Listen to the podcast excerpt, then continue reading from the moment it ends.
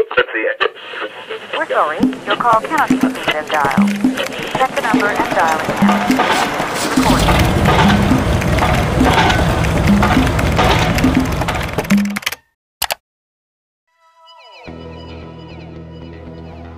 こんばんは、こんばんは。こんばんは。今日はね、東京リベンジャーズをね、見ました。まあ、本当にさ、雑食だなって自分でもね、つくづく思います。昨日は三島由紀夫でしょ？秋元康でしょ？で、今日は東京リベンジャーズでしょ？もうこの雑食ぶりというのはもう東京のカラス状態ですね。本当に。もう、もうなんかね、雑多に食べてしまう、見てしまうというね。でも案外こういうふうにさ、その、一見雑多な感じではあるんだけど、結局、自分自身が選んで見ているという、ね、ことで考えると、やっぱりそこには多分なんかね、共通するものがあると思うし、もうその、俺自身が見たということで、まあ一つのね、そこには色というものがね、あるんじゃないかなって思いますね。まあ何かあるんだろうね、共通点みたいなものがね。でね、この東京リベンジャーズというまあ、アニメですね。もともとはコミックでマガジンだったかな。で、連載していた漫画をアニメにしたというもので、で、このアニメの主題歌というのがね、あのヒゲダンのクライベイビーというね、曲だったりはしたんだけど、俺は今回あの Amazon プライムでね、全24話見たんですね。いや、よく見たなーって自分でもね、思うんだけど、ただね、実際1話はね、15分ぐらいしかないんだよね。まあ30分枠のアニメなんだけど、頭とお尻はね、音楽だし、アニメの冒頭部分なんかで言うと、もう後半に行けば行くほど、前のさ、前回の話がね、もう一回こうリピートで流れるみたいなこともあって、実際の本編部分で言うともう15、6分ぐらいなね、感じだから、全24話見ても、何時間 ?10 話で150の300。まあ、6時間とかそれぐらいか。そんなもんだからね。まあ、2日もあれば見切ってしまうというね、アニメでしたね。でね、この東京リベンジャーズってさ、まあもうだいぶ前にうちのスタッフの子からね、いや、これ面白いですよっていうふうに教えてもらって、で、最近も友人から東京リベンジャーズ面白いよっていうふうにね、おすすめされて、なんか一人の情報だとなかなかね、見ようっていうきっかけには、よほどね、興味がないととか、まあ何かしらその、興味のフックとなるものがないと、一人からの情報で見るとかね、動くっていうことって少ないかもしれないんだけど、不意にこう、過ごしているね、日常の中で、二人三人ってさ、そのものが面白いよとか、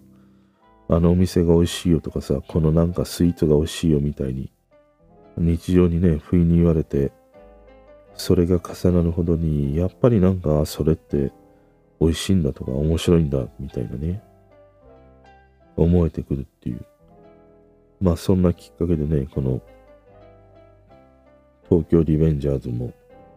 見たんだけど、あのね、東京リベンジャーズを見て、すごい進化と、うーん、ヤンキー漫画のその喧嘩における描き、描き方の違いというものに驚いたというね、そんな作品でした。まあ全24話見て、まあ24話見たという時点で面白いから24話見たっていうことだからさ。結論としてはね、すげえ面白かった。いや、こんなに俺自身ね、ハマるとはね、正直思ってなかったの。もう1年ぐらい前にさ、一回見ようって試みたんだよね。でもどうしてもこの絵が受け付けなくてさ、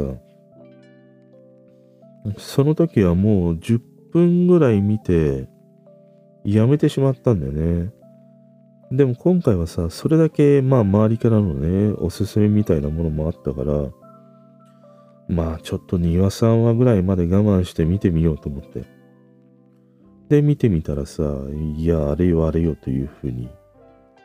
あの、韓国ドラマのようにさ、このアニメにね、巻き込まれ、吸い込まれていくという。そんなアニメでしたね。で、俺もともとがさ、こういうその、ヤンキー系、不良系の漫画が、もう昔から好きでね。その、俺の時代だとやっぱりビーバップが代表するもので、まあ漫画もあり、映画もあり、もうあそこら辺全部見たし、その前に遡ると、俺はとにかくあの、本宮博先生のね、漫画がもう大好きで大好きで、一番最初本宮博の漫画で読んだのが爽やか万太郎だったかな。あれのその野球編のね、あのシリーズがもう大好きで、あそこから本宮博にハマって、そこを中心にしてもう全部読みましたね。本宮博作品は。あの、新しい方はあんまり読まないんだけど、サラリーマン金太郎あたりまでは全部読んでましたね。あの、男一匹ガキ大将に始まり、大村一代とかね、あったね。あとは、甲波銀次郎とかね。あの銀次郎がもうすごい好きでしたね。甲波銀次郎と、あと、山崎銀次郎。あの山崎銀次郎あたりなんかもその後につながるさ、サラリーマン金太郎にね、つながっていくというものでもあったし、大好きでした。あとはね、俺の空だね。俺の空の第1巻目。あのー、ね、先生にね、筆下ろししてもらうというあの衝撃のね、第1巻。もうね、何千回お世話になったかというほどにね、もうなんかね、お世話にね、なりまくりでした。あれ友達から借りてさ、結局ね、もう借りパクしたまんまだもんね。もう借りパクしたのは、もうなんか返せないようなね、状態にそれがなっていたからというね、ことに 他ならないんだけど、もうとにかく俺の空の第1巻目というものはね、いやもう本当に衝撃的で、本当にお世話になった。あれはね、小学校高学年になって初めてね、あの漫画を見た時の衝撃はなかったね。あとはね、男気っていうあのヤクザ系の漫画もすごい好きでね、読んでました。あと、それ以外だとヤンキー系の漫画だとあの、高橋博か。高橋博先生のクローズのね、あそこら辺の一連のもうシリーズも全部読んだな。それはね、ネカフェとかで読んでたかな。あれも大好きでしたね。ただ俺不思議とさ、あのジャンプのろくでなしブルースとか、あそこら辺を全然読んでないんだよね。まあ、いずれにしても、その昔からこのヤンキー系の漫画は大好きでさ、こういろいろね、読んできたりはしたのね。でさ、今回この東京リベンジャーズを見て、まずね、そのストーリーというものの進化に一番驚かされましたね。うん。いわゆるそれが見てきたヤンキー漫画って、うん、なんていうのもうその、高速道路みたいな感じなんだよ。もうなんか、世田谷の洋画あたりからさ、東名に乗って箱根までね、まっすぐ一直線で行ってしまうみたいなさ、要は、伏線もなければ脇道もないみたいなさ。ヤンキー漫画一本どっこみたいなさ。ある種のそんな分かりやすさみたいなものがあるんだよ、ヤンキー漫画って。だから、いわゆるさ、頭を使わないで読める漫画っていうのがヤンキー漫画の特徴で、結局ヤンキー漫画読むのってさ、もうなんかシンナーとかトルエンスって脳みそも溶けてれば歯もさ、溶けてね、味噌パンみたいなやつが読むわけだからさ、まあ俺も含めてね、もう俺も脳なんか溶けかかってたクソガキだからさ、だからヤンキー漫画ってそういうすごい分かりやすさがあったんだよね。ずっとね。で、それで一つ革命をもたらしたのがやっぱりあのビーバップだと思うんだよね。単純なそのヤンキー漫画ではなくて、あのなんか、話術というのかな、話、トールとヒロシのあの二人の掛け合いだけでストーリーを描くあのヤンキー漫画っていうのはね、ヤンキー漫画においての一つの革命だと思うんだよね。その、喧嘩が中心ではなくて、あの二人のトークが中心というね、漫画のあの切り口というものがね、新しくて。で、クローズになって、よりその学校間の構想を描くようなスタイルになっていったっていう。まあ、ビーバップとかそういうものにもあるんだけど、でもよりその学校間の構想、そういうところをテーマに置いたのが、ああいうクローズのね、一連のシリーズだと思うんだけど、だからこの東京リベンジャーズは、ある種そういう流れを組むようなね、まあやっぱりその構想がね、一つの主軸にあるんだけど、ただこの東京リベンジャーズ、やっぱりね、決定的に違うのが、タイムリープするということなんだよ。いや、このヤンキー漫画においてタイムリープというね、設定を持ってきたことが、一つのね、これはやっぱり新しさでもあり革命でもあるなっていうふうに思った。だから、このストーリーがものすごくやっぱり面白いんだよね。俺はあの、テセウスの船、TBS のドラマにあったあれもやっぱりタイムリープものでさ、すごい面白くてね。で、なんかストーリーなんかで言うと、ああいうその、テセウスの船のような、ある種いろんなその伏線もありさ、まあそのミステリー要素みたいなものもあるしさ、いや、これがすごいなと思った。一見さ、こういうタイムリープものって時間軸がごちゃごちゃになるからすごい複雑になるんだよ。だから、アンパン坊やにはさ、理解できないと思いきや、そこら辺はね、やっぱりヤンキーマンがさすがだなと思ったのが、ちゃんとね、そんなアンパン坊やにもわかるようなね、タイムリープものであったとしても、描き方をしているっていうのがね、良かった。だから俺もさ、なんかね、溶けかかってる脳でもね、こういうタイムリープものでもなんか十分に楽しめね、理解できるというね、ものがあったりもしたからね。このヤンキー漫画においてね、こうしたタイムリープというね、設定を持ってきたということが、やっぱり新しいなっていうふうに思ったね。で、もう一つはね、このやっぱり主人公をのキャラクターの存在がすごい変わったなと思って。いわゆる俺が見てきたヤンキー漫画ってさ、主人公はみんな強いんだよね。大体喧嘩が強い。でもさ、この東京リベンジャーズの主人公の竹道っていうさ、キャラクターは喧嘩弱いんだよね、めちゃくちゃね。で、喧嘩も弱ければ、必ず1話にもう2回3回は泣くというね。もういっつも泣いてるんだよ。だそんなにその、喧嘩も弱ければ泣きまくるこういうヤンキー系漫画の主人公って今までにはなかったからね。このキャラクター設定というものがやっぱりその時代を反映したそういうキャラクター設定だなっていうふうに思ったね。いわゆるそのただただ喧嘩が強いということだけではないね。弱いんだけれども、なんかね、そこからそのだんだんと、まあ喧嘩が強くなるというよりは、気持ちが強くなっていくというね、そういう描き方をしているヤンキー漫画だなっていうふうにね、思った。だこのなんか主人公が弱いヤンキー漫画で言うとさ、俺思い出すのが、やっぱりマガジンだったかな、チャンピオンだったかな、マガジンか。ぶっ込みのタックだったんだよ。あの主人公もやっぱりね、弱い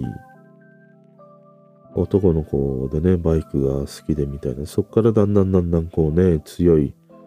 男になっていくというね、ヤンキー漫画だったりしたんだけど、あれを思い出したりするね。だからね、この主人公のキャラクターが喧嘩に弱い。で、しかも、ワンワンワンワン、これだけね、頻繁に泣くヤンキー漫画ってないからね。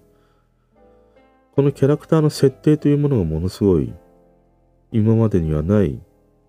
ものだなっていうふうに思ったね。あとはね、ストーリーなんかで言うと、すげえさ、泣けるポイントがさ、随所にね、散りばめられてたりするんだよ。もうなんなら1話に1回泣きポイントがあるみたいな、いわゆるその、韓国ドラマのような作り方というのかな。韓国ドラマってさ、もう5分10分おきに感動ポイントみたいな、胸キュンポイントを持ってくるみたいなさ、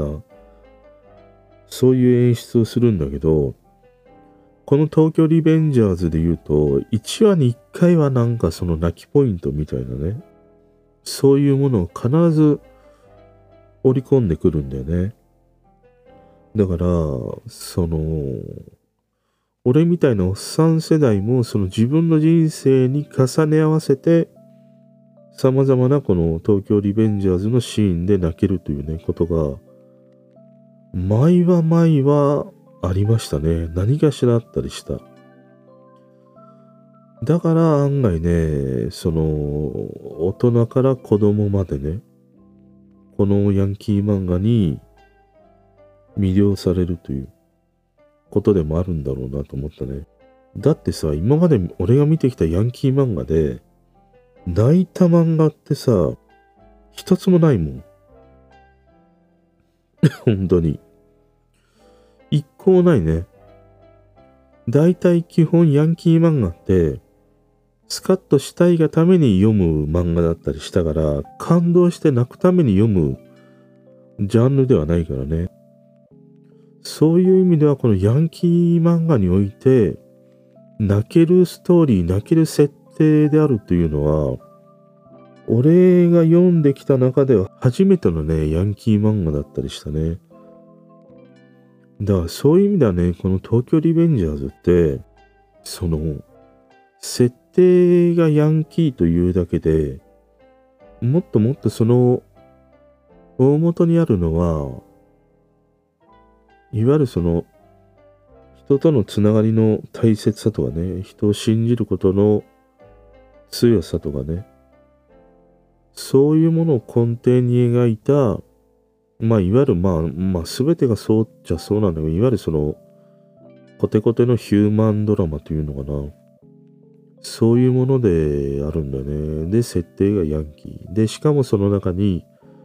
タイムリープというね、新たなこのヤンキー漫画の世界に設定を持ち込んだという。だからね、うん、タイムリープとかヒューマンドラマとか、その仲間を思う大切さとかね、そういうものっていうのは、いわゆるもう定番中の定番と言ってもいい設定なんだけども、そこにヤンキーというね、これを持ってきたことが、この作品の一番目新しいポイントなんだろうね、きっとね。だからね、俺このドラマ見てて、やっぱり思い出したのは、ちょい前にオンエアしてたね、あの TBS のドラマのテセウスの船とかさ、あれすごい好きなドラマでよく見てて、あそこら辺のやっぱりもの思い出したもんね。伏線の張り方とかさ、このミステリーの感じとかね。すごい設定が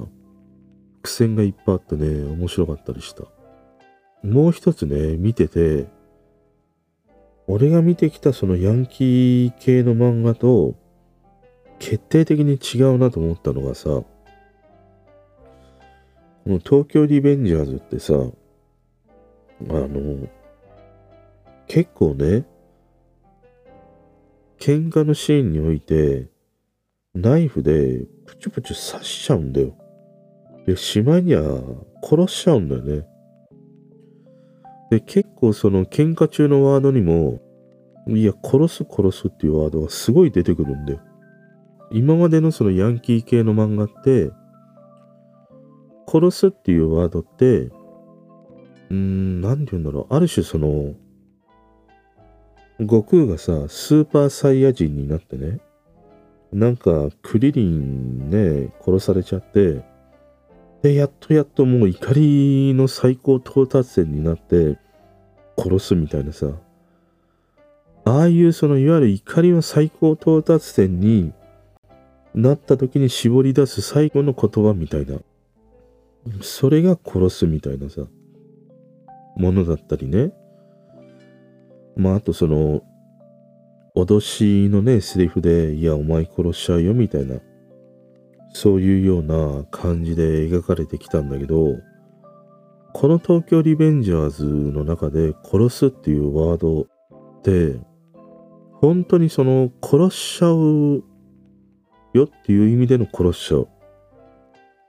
ややこしいが、本当に殺しちゃうんだよ。本当に殺そうとして殺すよっていう風に使ってるっていう。この設定のなんか怖さというのかな。ある種の今の現代のリアリティということでもあるのかもしれないんだけどね。このね、殺すというワードがすごい頻繁に出てくる。で、なおかつ、喧嘩のシーンにおいて、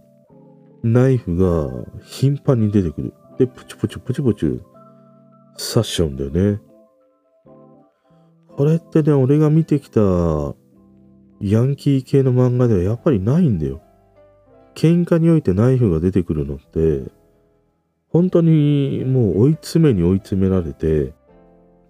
最後の手段なんだよね。で、最後ナイフ出したとしても、なかなかそれを使わないで、ナイフ出された側は逃げるだろうし、またナイフで刺す側なんかで言うと、もうほんとどうしようもなくて刺すっていうようなさ、そういう描き方のものがほとんどだったんだけど、この東京リベンジャーズは、本当にね、なんかちょっと脅す場面であったとしてもナイフでプチュッと刺しちゃうし、なんか喧嘩の最中も後ろからブチブチ刺しちゃうしみたいなさ。とにかくナイフで刺しまくるんだよね。これが、やっぱりそのヤンキー漫画の描き方が変わってきたというか、まあこれが今の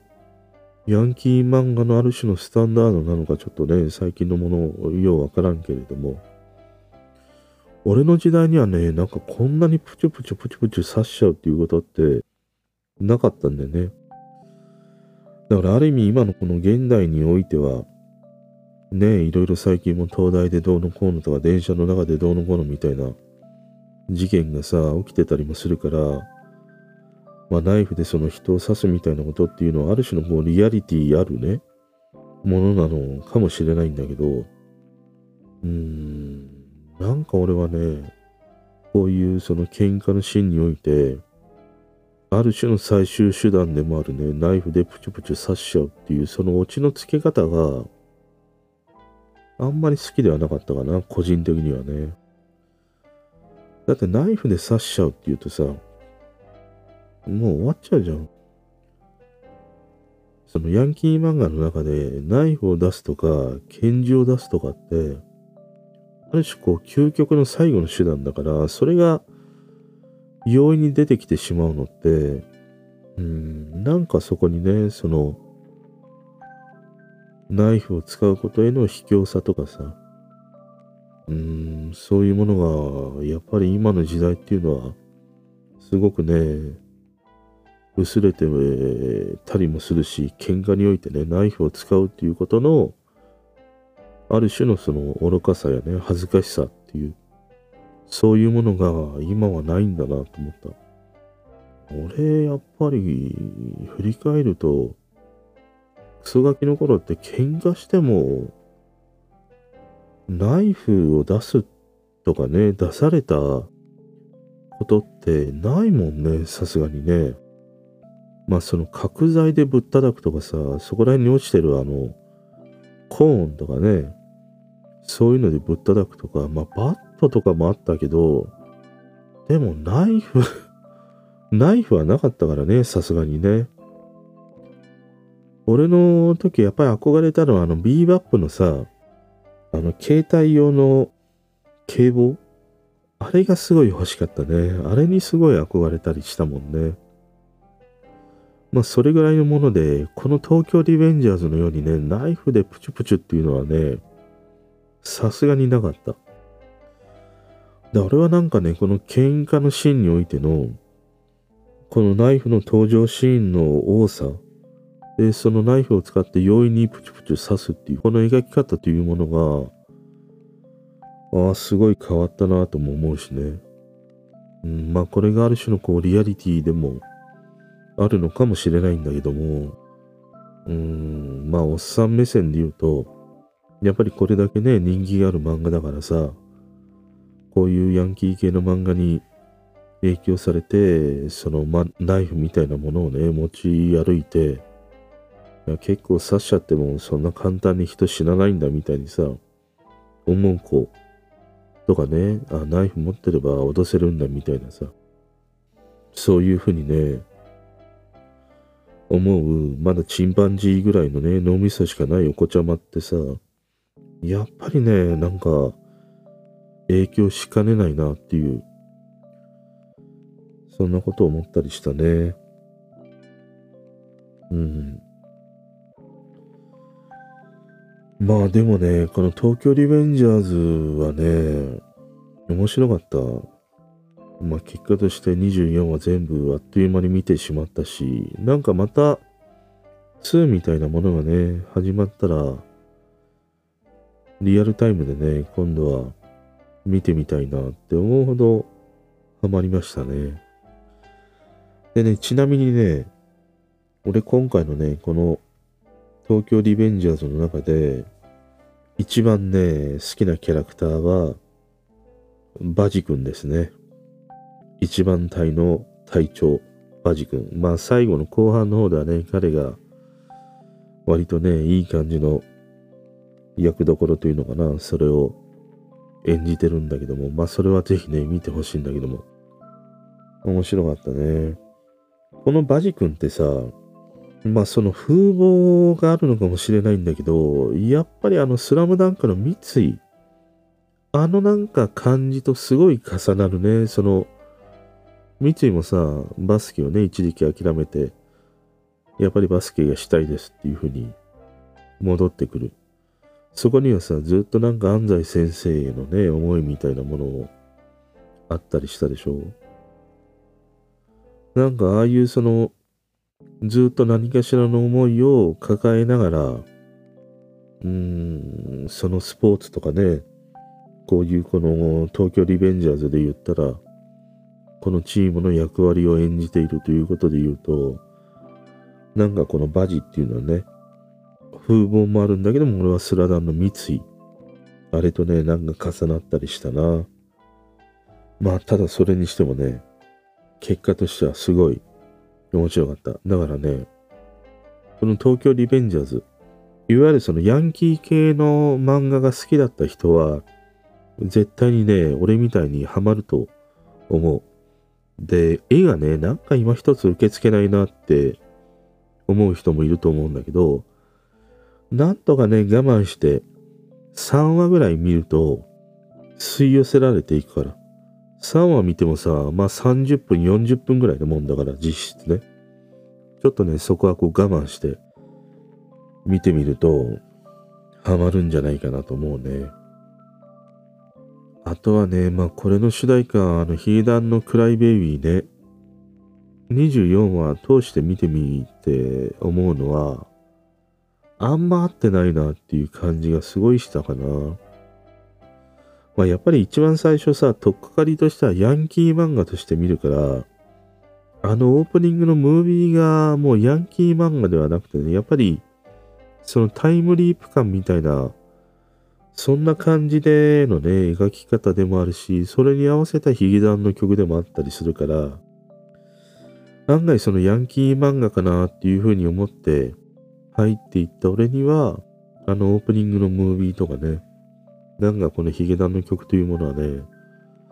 ずっとこう違和感がね、拭いされないままに全24話だったりしたな。まあただ Amazon プライムだから、そのオープニング曲、エンディング曲っていうのはね、全部飛ばしてみたんだけどさ、うん、まあ面白かったです。なんか昨日から、いいその映画やアニメとの出会いがね、なんだかんだ続いてて、飽きない時間をね、過ごせてたりしますね。ということでね、このヤンキー系の漫画が好きな人、多分ね、ハマると思います。ぜひね、見てみてください。Amazon プライムだけなのかな？見れますので。おやすみなさい。